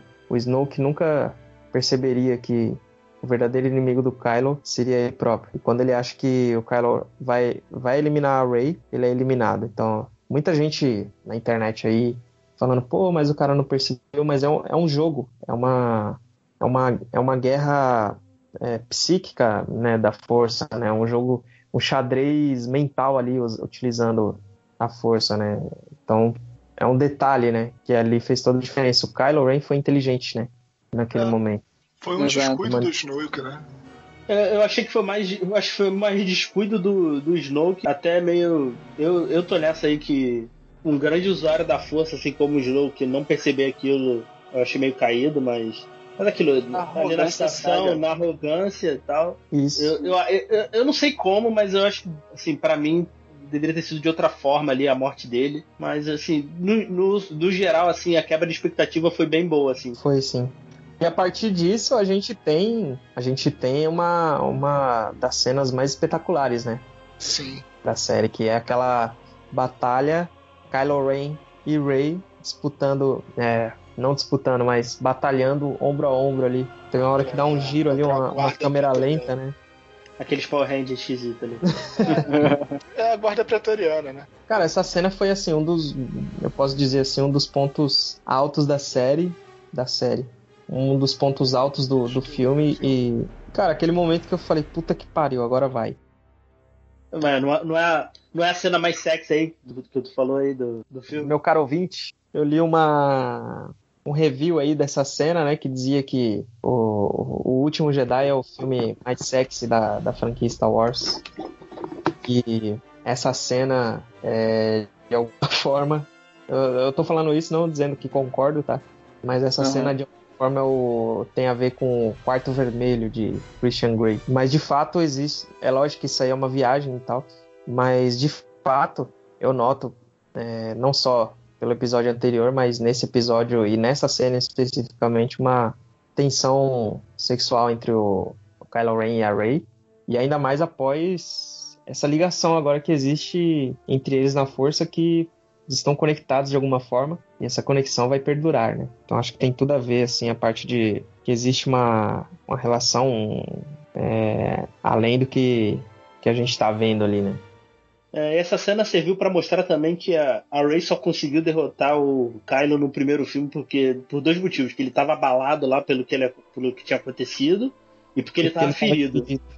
Porque o, o nível de o nível de treinamento do o nível entre os dois é muito abissal. Assim. É, e, e, Diego, isso é algo. No episódio 7, todo mundo falou, porra, mas como é que pode um cara que teve um treinamento para alguém que até então não teve treinamento nenhum? E isso para muitos ficou como uma ponta solta, né, no filme anterior. Mas agora a gente entende dessa forma, né, que o Kylo Ren, ele não conseguiu usar todo o seu potencial na força porque ele estava dividido, né? Ele não sabia qual, qual lado ele estava. E mesmo Aí, após. Ele tá... E ele, tava, ele tava bem ferido. Isso também. Ele tava abalado, cara. É, ele tinha acabado de matar o próprio pai. Né? É, eu acho que o psicológico ali conta muito mais assim do que que o físico. O físico, né? E totalmente abalado. E ainda assim dividido. Parece que ter matado o Han Solo não, não aumentou em nada a certeza dele do caminho que ele escolheu. Ter matado o Han Solo fez com que a dúvida dentro dele crescesse de uma forma assim, parece que piorou a situação, né? Então ele foi por isso que ele perdeu para Ray. A Ray, ela é uma rocha, ela é sólida e ela nunca está dividida. Você vê que a bússola moral dela é fixa, né? Não, não tem muito, ela não sai muito daquilo que ela é, né? Já o Kylo Ren, ele tem mais nuances, ele tem mais mais do que um norte, né? Ele ainda não, não encontrou, mesmo depois dessa cena, o Snoke vê certeza nele, ele ainda não encontrou. Isso a gente vê mais pro final do filme. Mas naquele momento, como você disse, o, o poder do Kylo Ren em relação a Rey é, não, não tem nem comparação, né? Pra falar a verdade. Sim, Porque é. o, o Kylo Ren tem treinamento, né? A, a Rey teve três lições lá com o Luke, só. E ela sofrendo pra, pe- pra, pra sobreviver ali no meio da batalha e o Kylo Ren fazendo a festa, né? Sem derramar uma gota de sangue. E eu acho que a- a- aí é que começa. A partir daí que começa o- a virada do, do Kylo, assim. Acho que é aí que ele toma uma resolução. Eu cheguei a acreditar que ele que ele vinha pro lado da Rey, cara. Ele vinha pro lado da resistência de alguma forma. Eu achei não. que isso ia acontecer nesse filme até ele matar o Snoke. Não, aí? é, ali- ali ele se torna o Sith completo, né, cara? É, Aquele momento. afinal completou a tradição, né? O aprendiz sempre mata o mestre. Isso. Exatamente. Mas eu acredito que ele vai ser o, óbvio, ele vai ser o vilão do episódio 9, mas pra mim ele vai se redimir na última cena, tal qual o Vader fez no episódio 6. É, Mas- eu, eu não queria isso, João, na, na boa. Porque senão eu vou ver de novo o episódio 6, tá? Eu, eu quero que ele seja. Eu quero que ele seja um vilão com convicção, entendeu? É, mas eu acho que esse vai ser. Esse é o lance dessa trilogia. Ela ainda tá muito presa a, a tudo que tá ali em Star Wars. Assim, ah, episódio 7 foi muito episódio 4. Esse 8, pouco menos, mas assim, tem alguns momentos ali que eu lembrei, ah, pô, tive muita sensação de déjà vu. Pô, ah, isso aqui é episódio 5, isso aqui é episódio, sei lá, episódio 6, isso aqui eu já vi em algum outro lugar, entendeu? Eu acho que eu acho que isso a gente só vai ver mesmo esse, eu espero, esse descolar dessa toda essa essa carga de Skywalker, seus amigos, acho que só no episódio 10. Mas é como a Mascanada fala no episódio 7. Ela resume o que é o Star Wars. Star Wars é a mesma história acontecendo é, Repetidamente. ciclicamente, só que com roupagens diferentes. A história é diferente, mas a essência é a mesma. É a força gente se tem- equilibrando, né? É, a gente vai ter sempre os mesmos arquétipos. Numa, numa persona de uma maneira, numa persona de outra, mas a essência é a mesma. É a eterna luta entre o bem e o mal. Não, não é, não é isso que me incomoda, entendeu? O problema é, é você ficar preso a, a Skywalker, é você ficar, é, sabe? E isso é que me incomoda. Essa, essa- a estrutura em si, pra mim não é problema. Ah, mas esse filme meio que quebrou isso de ficar preso ao Skywalker. Agora a gente acabou É, com o Skywalker. Então, a gente teve, a gente teve nove filmes pra fazer isso, entendeu? Ainda não, eu acho que no nono é que vai. É, descolar de vez. mal, bem ou mal, o Kylo ainda é um Skywalker, né? Ah, sim, é. E esse filme, esse filme, cara, eu não sei, foi impressão minha, não sei se vocês têm a mesma impressão, mas pra mim esse filme foi o filme do Kylo Ren. Foi total. Sim, foi o filme do Kylo Ren. Sim, sim. Ele, Eu acho que foi o personagem que pra mim mais evoluiu do 7 pro 8. sim. Com certeza. Saiu do moleque chiliquento pra um cara que sabe o que tá. É, os outros meio que estagnaram. Eu, eu pelo menos achei. Apesar que tem uma cena lá que o Kylo Ren também dá o chilicão. Já Chilicão teve no mais final, uma- no final Ele um estoura o capa do, dele, né? Que o Snoke dá aquela. dá uma lição de moral nele. Fala, você é só um É, falava moleque com início. uma máscara, né? Tem essa do início da máscara, mas aí eu acho que é, é ele na transição ainda, né? Do moleque pro Sif. E depois ele dá um chiliquezinho lá no final, quando o Luke aparece.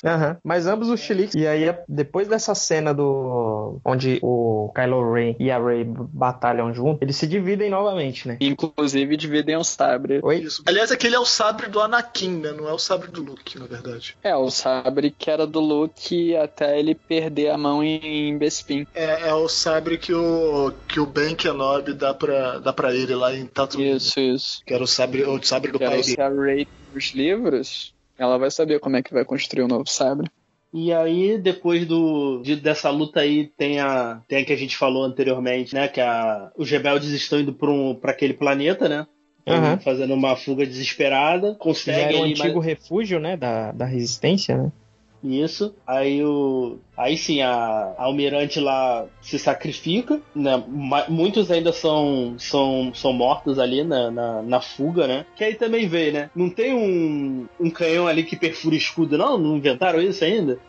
É, a, a gente, tá- a gente discutiu esse off também. Não tinha um brasileiro nessa equipe aí da, do pessoal do, do- da First Order, né? Porque pegava aquela mini estrela da morte que eles levaram pro planeta, colava aquele troço em cima do Star Destroyer e atirava. Faz uma gambiarra ali, né? Não tinha É, um brasileiro. Não É, tinha um cara, brasileiro pra fazer a gambiarra daquele negócio. É, não tinha, não tinha. Aí eles vão pra aquele planeta, né? Se refugiam lá, estão desesperados tentando mandar uma mensagem de socorro lá para as outras, as outras células da, da rebelde. E eles chegam no planeta pra destruir lá. Aí vai com aquele ariete lá, esquisito. Eu não entendi. Eu não entendi o visual daquela arma, achei estranho. Era só, uma, era, era só um canhão? É uma mini estrela da morte, cara. Visual- visualmente, pra mim, era esquisito. Eu achei esquisito. É achei um um-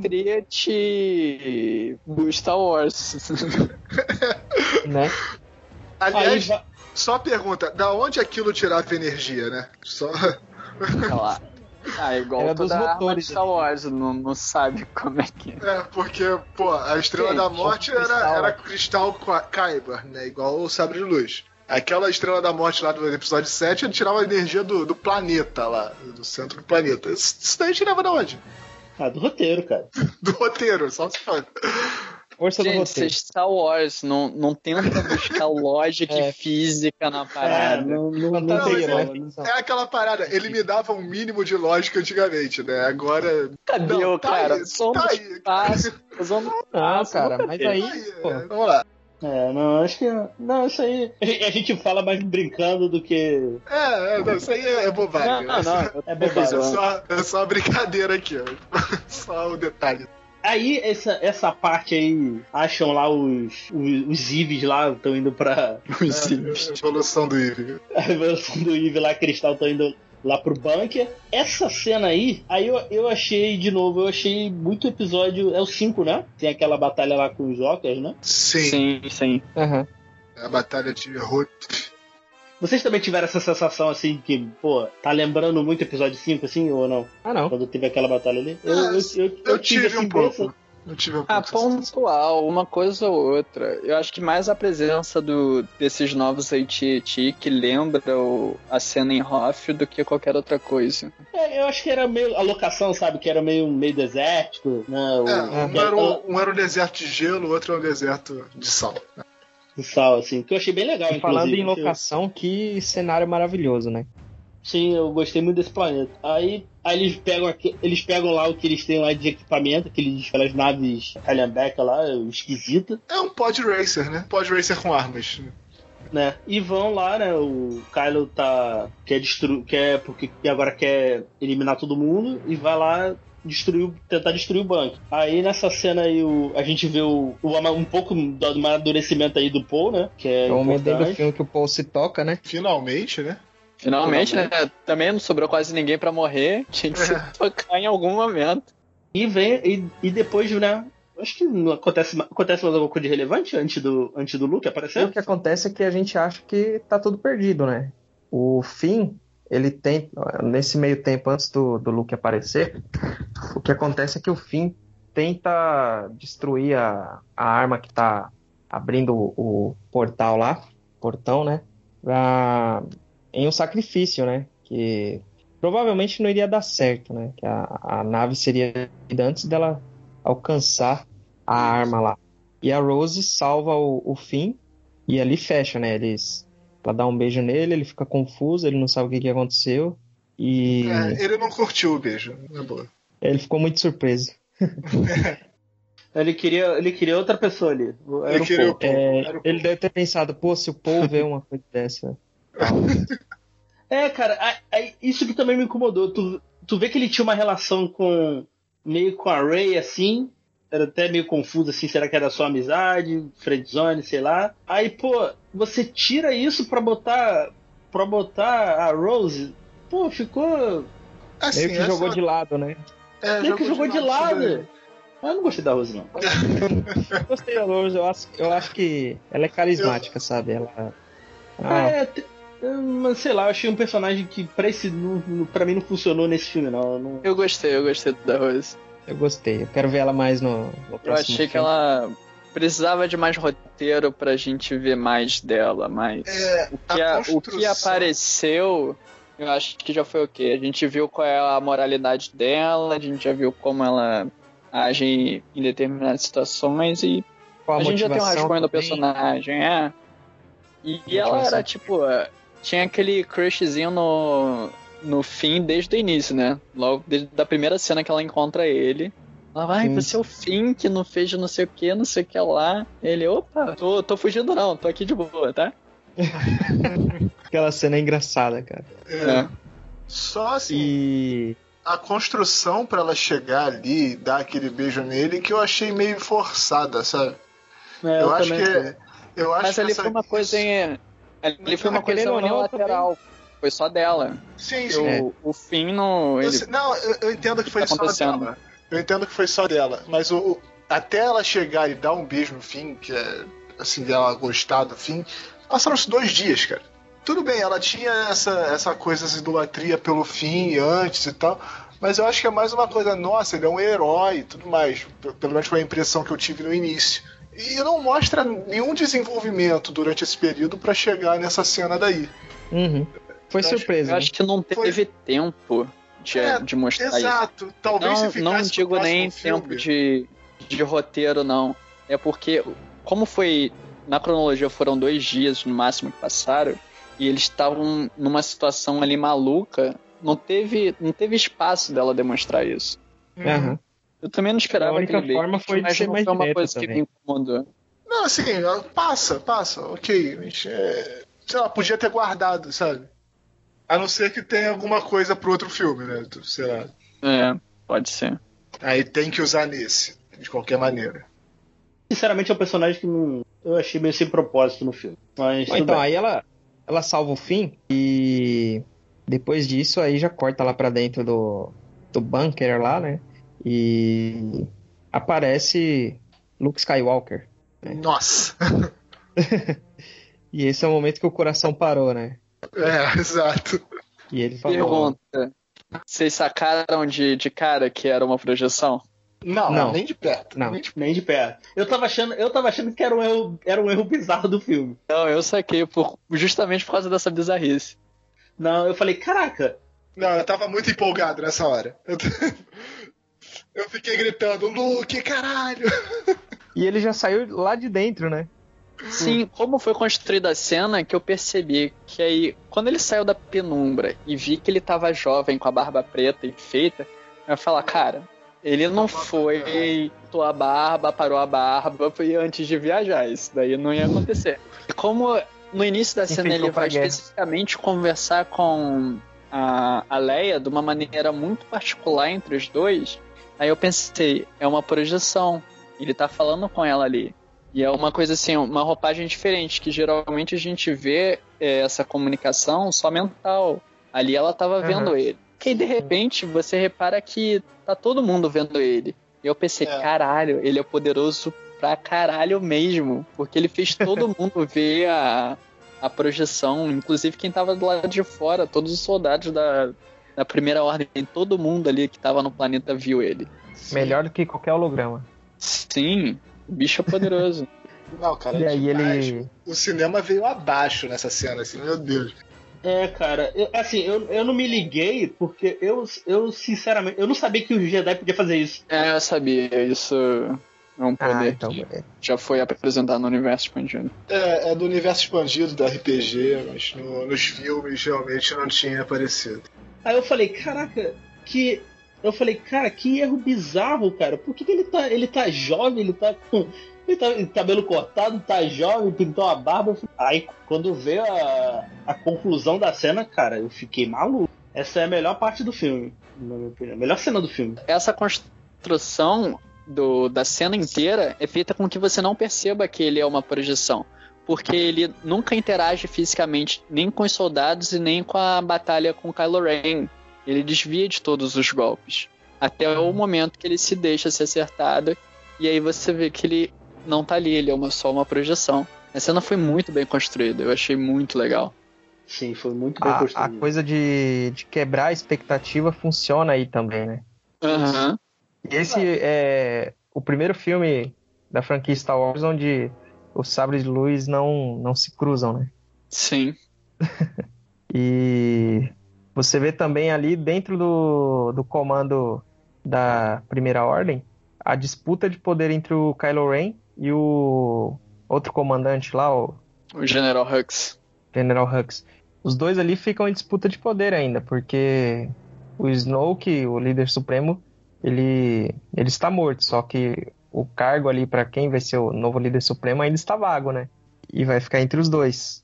E você vê que até o, os soldados ali, o, quem está seguindo as ordens, também estão confusos quanto a quem está comandando, na verdade.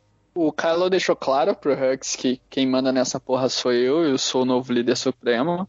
E só que o, o Hux não, nunca gostou do Kylo, né? Ele meio que abaixa É. a cabeça porque ou é isso ou é a morte. Ele não quer morrer. E Uhum. nesse ataque fica, tem até uma cena cômica que o, o Kylo dá o, o comando e o General Hux logo em seguida repete o comando gritando. Como se fosse ele quem, quem tivesse comandando. é, eu que assim. falo mais alto aqui. Aí o Kylo só dá tipo uma olhada assim, porra, eu acabei de falar isso, o que tu tá fazendo? Quando o é Kylo muito vê, a? Kylo vê a figura do, do Luke, ele concentra todas as forças do, do ataque no Luke, porque Aham, a, figura- a única figura que ele teme é o próprio mestre. exato. E aí quando ele vê que o, que o Luke não foi ferido ali pela, pela investida das armas do, da primeira ordem, ele desce e vai lá pessoalmente, né? E aí é uma cena que assim, até agora tá junto com a cena lá do, do Red Room lá, tá Não, e o Luke ainda dá um- uma zoada nele, limpando o ombro, né? Tipo assim, isso daqui não foi nada. Sim, isso aí foi muito bom, cara. Luke aprendendo a ser zoeiro com o Yoda. Isso, total. Bastou cinco minutos com, de volta com Yoda pra ele aprender qual que é a, a malemolência do negócio. E, e quando. E aí tem aquela cena maravilhosa de, de batalha, onde você vê finalmente ali. Até então, quando eu não percebia que era uma projeção, eu tava achando maravilhoso ali o Luke mostrando seu poder físico, né?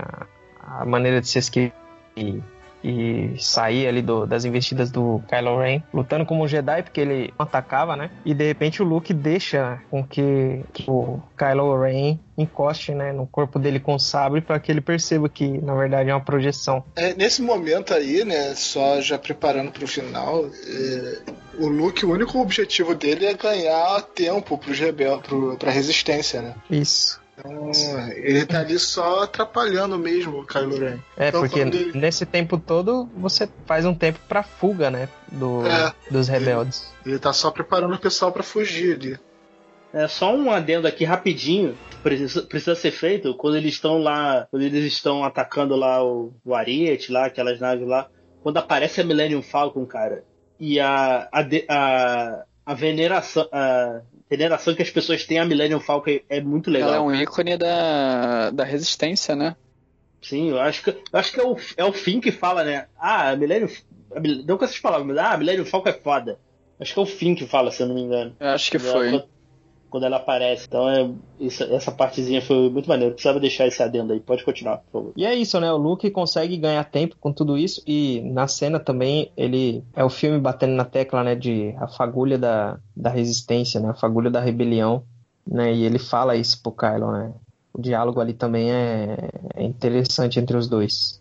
Sim, Alô? o Kylo tava tão certo da, da vitória dele, né? Ele fala, tô destruindo a resistência, eu vou acabar com isso, a guerra termina agora. E o Luke dá mais uma zoada, né? Todas as palavras que você acabou de dizer estão completamente erradas. E aí ele vai quebrando ponto a ponto do Kylo, mostrando que aquilo é só um começo. A guerra tá começando agora, a, a fagulha da resistência tá viva e ela só vai aumentar, vai incendiar tudo aquilo e a primeira ordem não vai ter como resistir. E então ele desaparece dali. E aparece deitado na mesa de pedra, lá no, no planeta onde ele estava. E ele olha aquele lindo pôr do sol binário que faz relembrar uma das primeiras cenas do episódio 4, que é ele admirando o pôr do sol binário. E aí toca o tema da força, vai subindo. E ali o Luke estava em paz. E ele desaparece. Foi muito linda essa cena, cara. Sim, Foi essa demais, cena foi, cara. essa Foi a, cena foi muito foi a maneira. cena mais linda de toda a saga. Acharam um desfecho fechamento de- justo? Só uma pergunta aqui. Pro Luke, Pro ó. Luke, sim. Sim.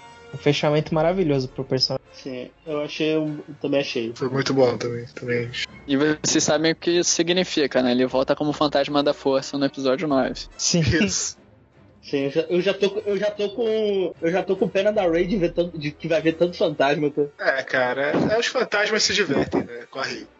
Coitada, ela vai, ela vai ver o quê? Uns, uns, uns cinco ali, né? É, que é a galera trolladora ali, né? Tem, tem o Yoda, tem o Luke, Tem o Yoda, o Luke, o Obi-Wan. Obi-Wan, Qui-Gon. Vai ser sinistro isso daí. Coit- Coitada, coitada. Mas se vocês E- repararem, só vira Fantasma da Força quem parte em paz. O Luke tava. Ele finalmente entrou em paz. Ele se permitiu partir. O Yoda também, ele viu que era o, o momento. Ele não tinha mais o que fazer ali. Ele, a missão dele estava completa. Ele foi. O Obi-Wan Kenobi é a mesma coisa. Ele viu que o, o futuro não era mais com ele, era tava na mãos do Luke e desapareceu. E a mesma coisa com Darth Vader. Quando ele se redimiu com, com o filho, ele se permitiu morrer porque ele estava em paz. Logo após isso, os rebeldes conseguem fugir dali. A fagulha ainda está acesa, né? Pelo menos até o próximo episódio. E a gente tem o- uma cena depois que é lá daquele planeta onde tem o cassino, os meninos lá, o menino trazendo a, a vassoura com a força e em seu anel ostentando o símbolo da resistência. Pra finalizar aqui o, o podcast, o, o que, que vocês esperam do episódio 9 e de- notas aí de 0 a 10 aí pro filme? Começa aí, Rodolfo. Eu espero do episódio 9 é um pouco mais de expansão desse universo. Eu quero conhecer mais dessa, dessa galáxia, eu quero conhecer os quadrantes, eu quero conhecer mais povos, eu quero conhecer mais criaturas fantásticas. Se for uma narrativa tão interessante onde a gente, onde o- a história brinca muito com a gente, joga a gente de um lado pro outro, sempre vai ser não só uma história fascinante e reflexiva, mas um entretenimento divertido. Esse episódio 8 é, foi o meu episódio preferido de Star Wars porque eu não tenho realmente uma ligação nostálgica, emotiva com os filmes anteriores e esse filme foi o primeiro filme da, da saga, o primeiro filme da franquia que não só me entreteve, mas também me emocionou em vários momentos. O que eu espero do episódio 9 é que isso também ocorra e seja potencializado, seja maior ainda. A minha nota para esse filme aí, pela ter sabido brincar aí com a expectativa do espectador, claro que teve seus problemas também, eu dou uma nota 9. E você, Rafael? Cara, próximo episódio, pro episódio 9, eu espero que tenha um salto temporal, primeira coisa. Eu quero ver o que, que aconteceu, como que, a, como que a resistência vai se organizar depois desse, desse episódio 8. Quero ver consequências, cara, de tudo que a gente falou aí, com os personagens que, que aconteceu nesse filme. Quero ver o crescimento de alguns personagens que, assim, não, te, não aconteceu nesse filme.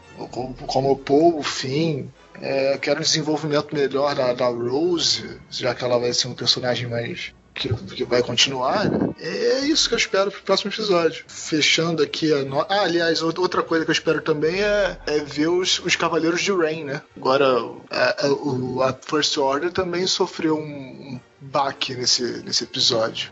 E é algo que foi contado ali, né? Foi jogado ali no filme, no 8, né? Que tem, algum- tem algum desses cavaleiros vivos, né? O, o Kylo não matou todos, né? É, eu quero saber o que aconteceu com eles. Eu, eu eu espero que explique aí o que aconteceu com eles. Sim, agora com o Kylo como líder supremo, eu acredito que ele vai buscar esses caras, né? Então eu Sim. quero ver um pouquinho deles também. E já fechando aqui com a nota, né? Eu vou, deixar um 7 pra esse filme. Assim, eu gostei do filme, me divertiu bastante, tem algumas falhas, mas nada que comprometa muito.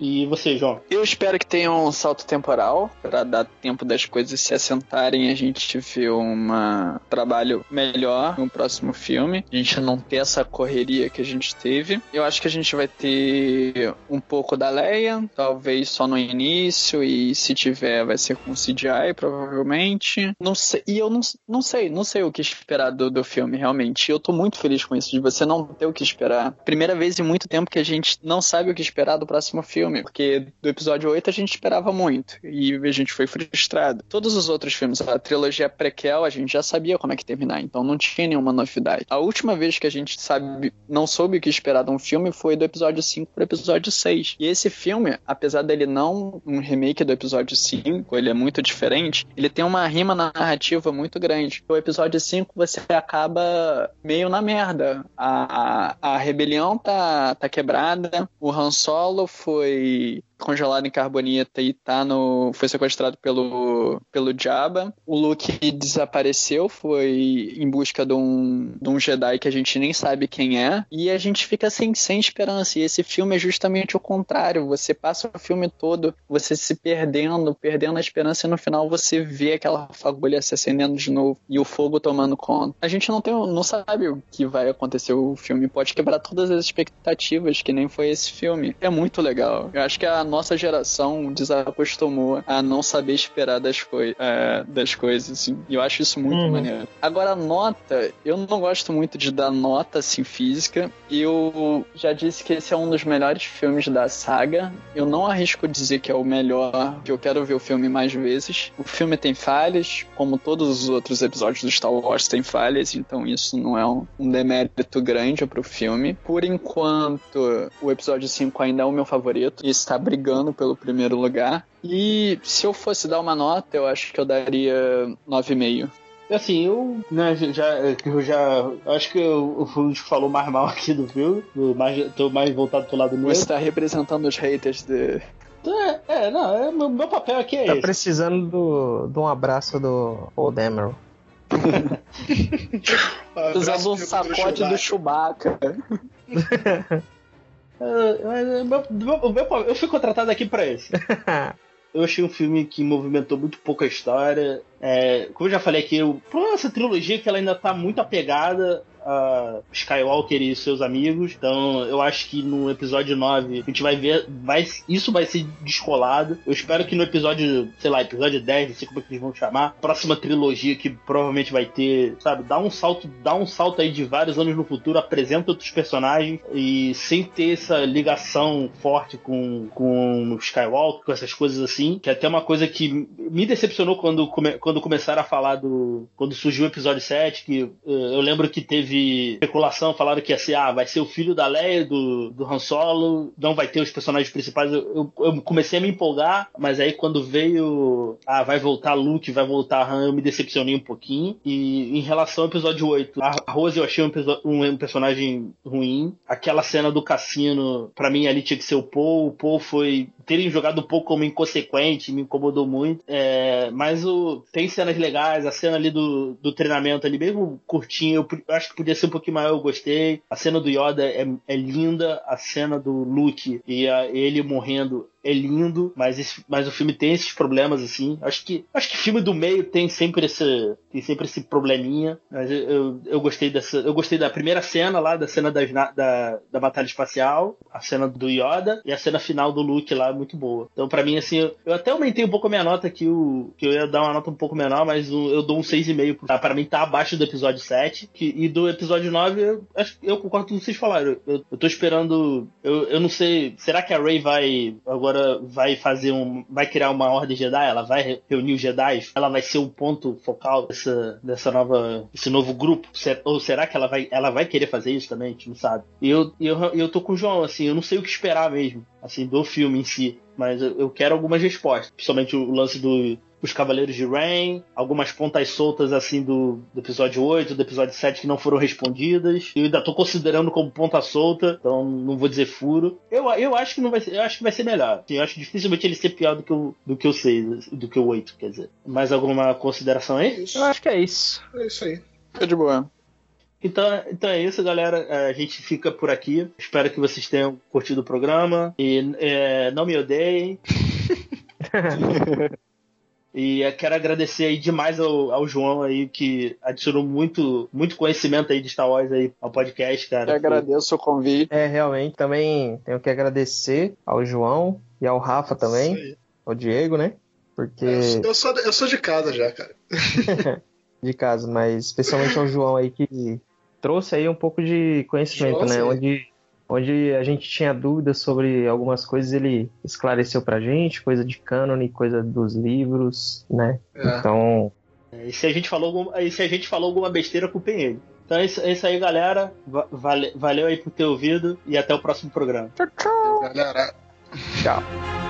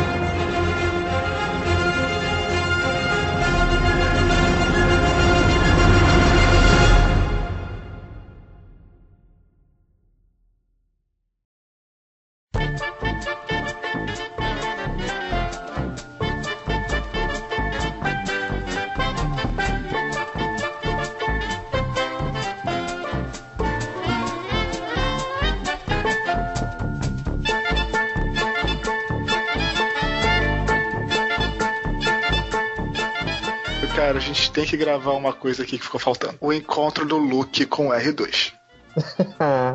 Cara, essa foi uma das melhores cenas do, do filme. Eu esqueci de falar durante a gravação. Ah, sim, cara. Pô, Foi golpe baixo, né? Como ele próprio diz. Porra, foi golpe baixo, cara. Ele passou no videozinho da Leia. Cara, muito bom. ah, sim, realmente. Cara, ele passou no golpezinho, o filmezinho da Leia e o, Luke tá lá, né? fa- Não, tudo bem, vai com calma, vai devagar e tal. E o R2 cuspindo. Cuspindo aquelas, aqueles códigos dele. E o Luke fala, ô, olha a linguagem aí, isso aqui é uma ilha sagrada, rapaz.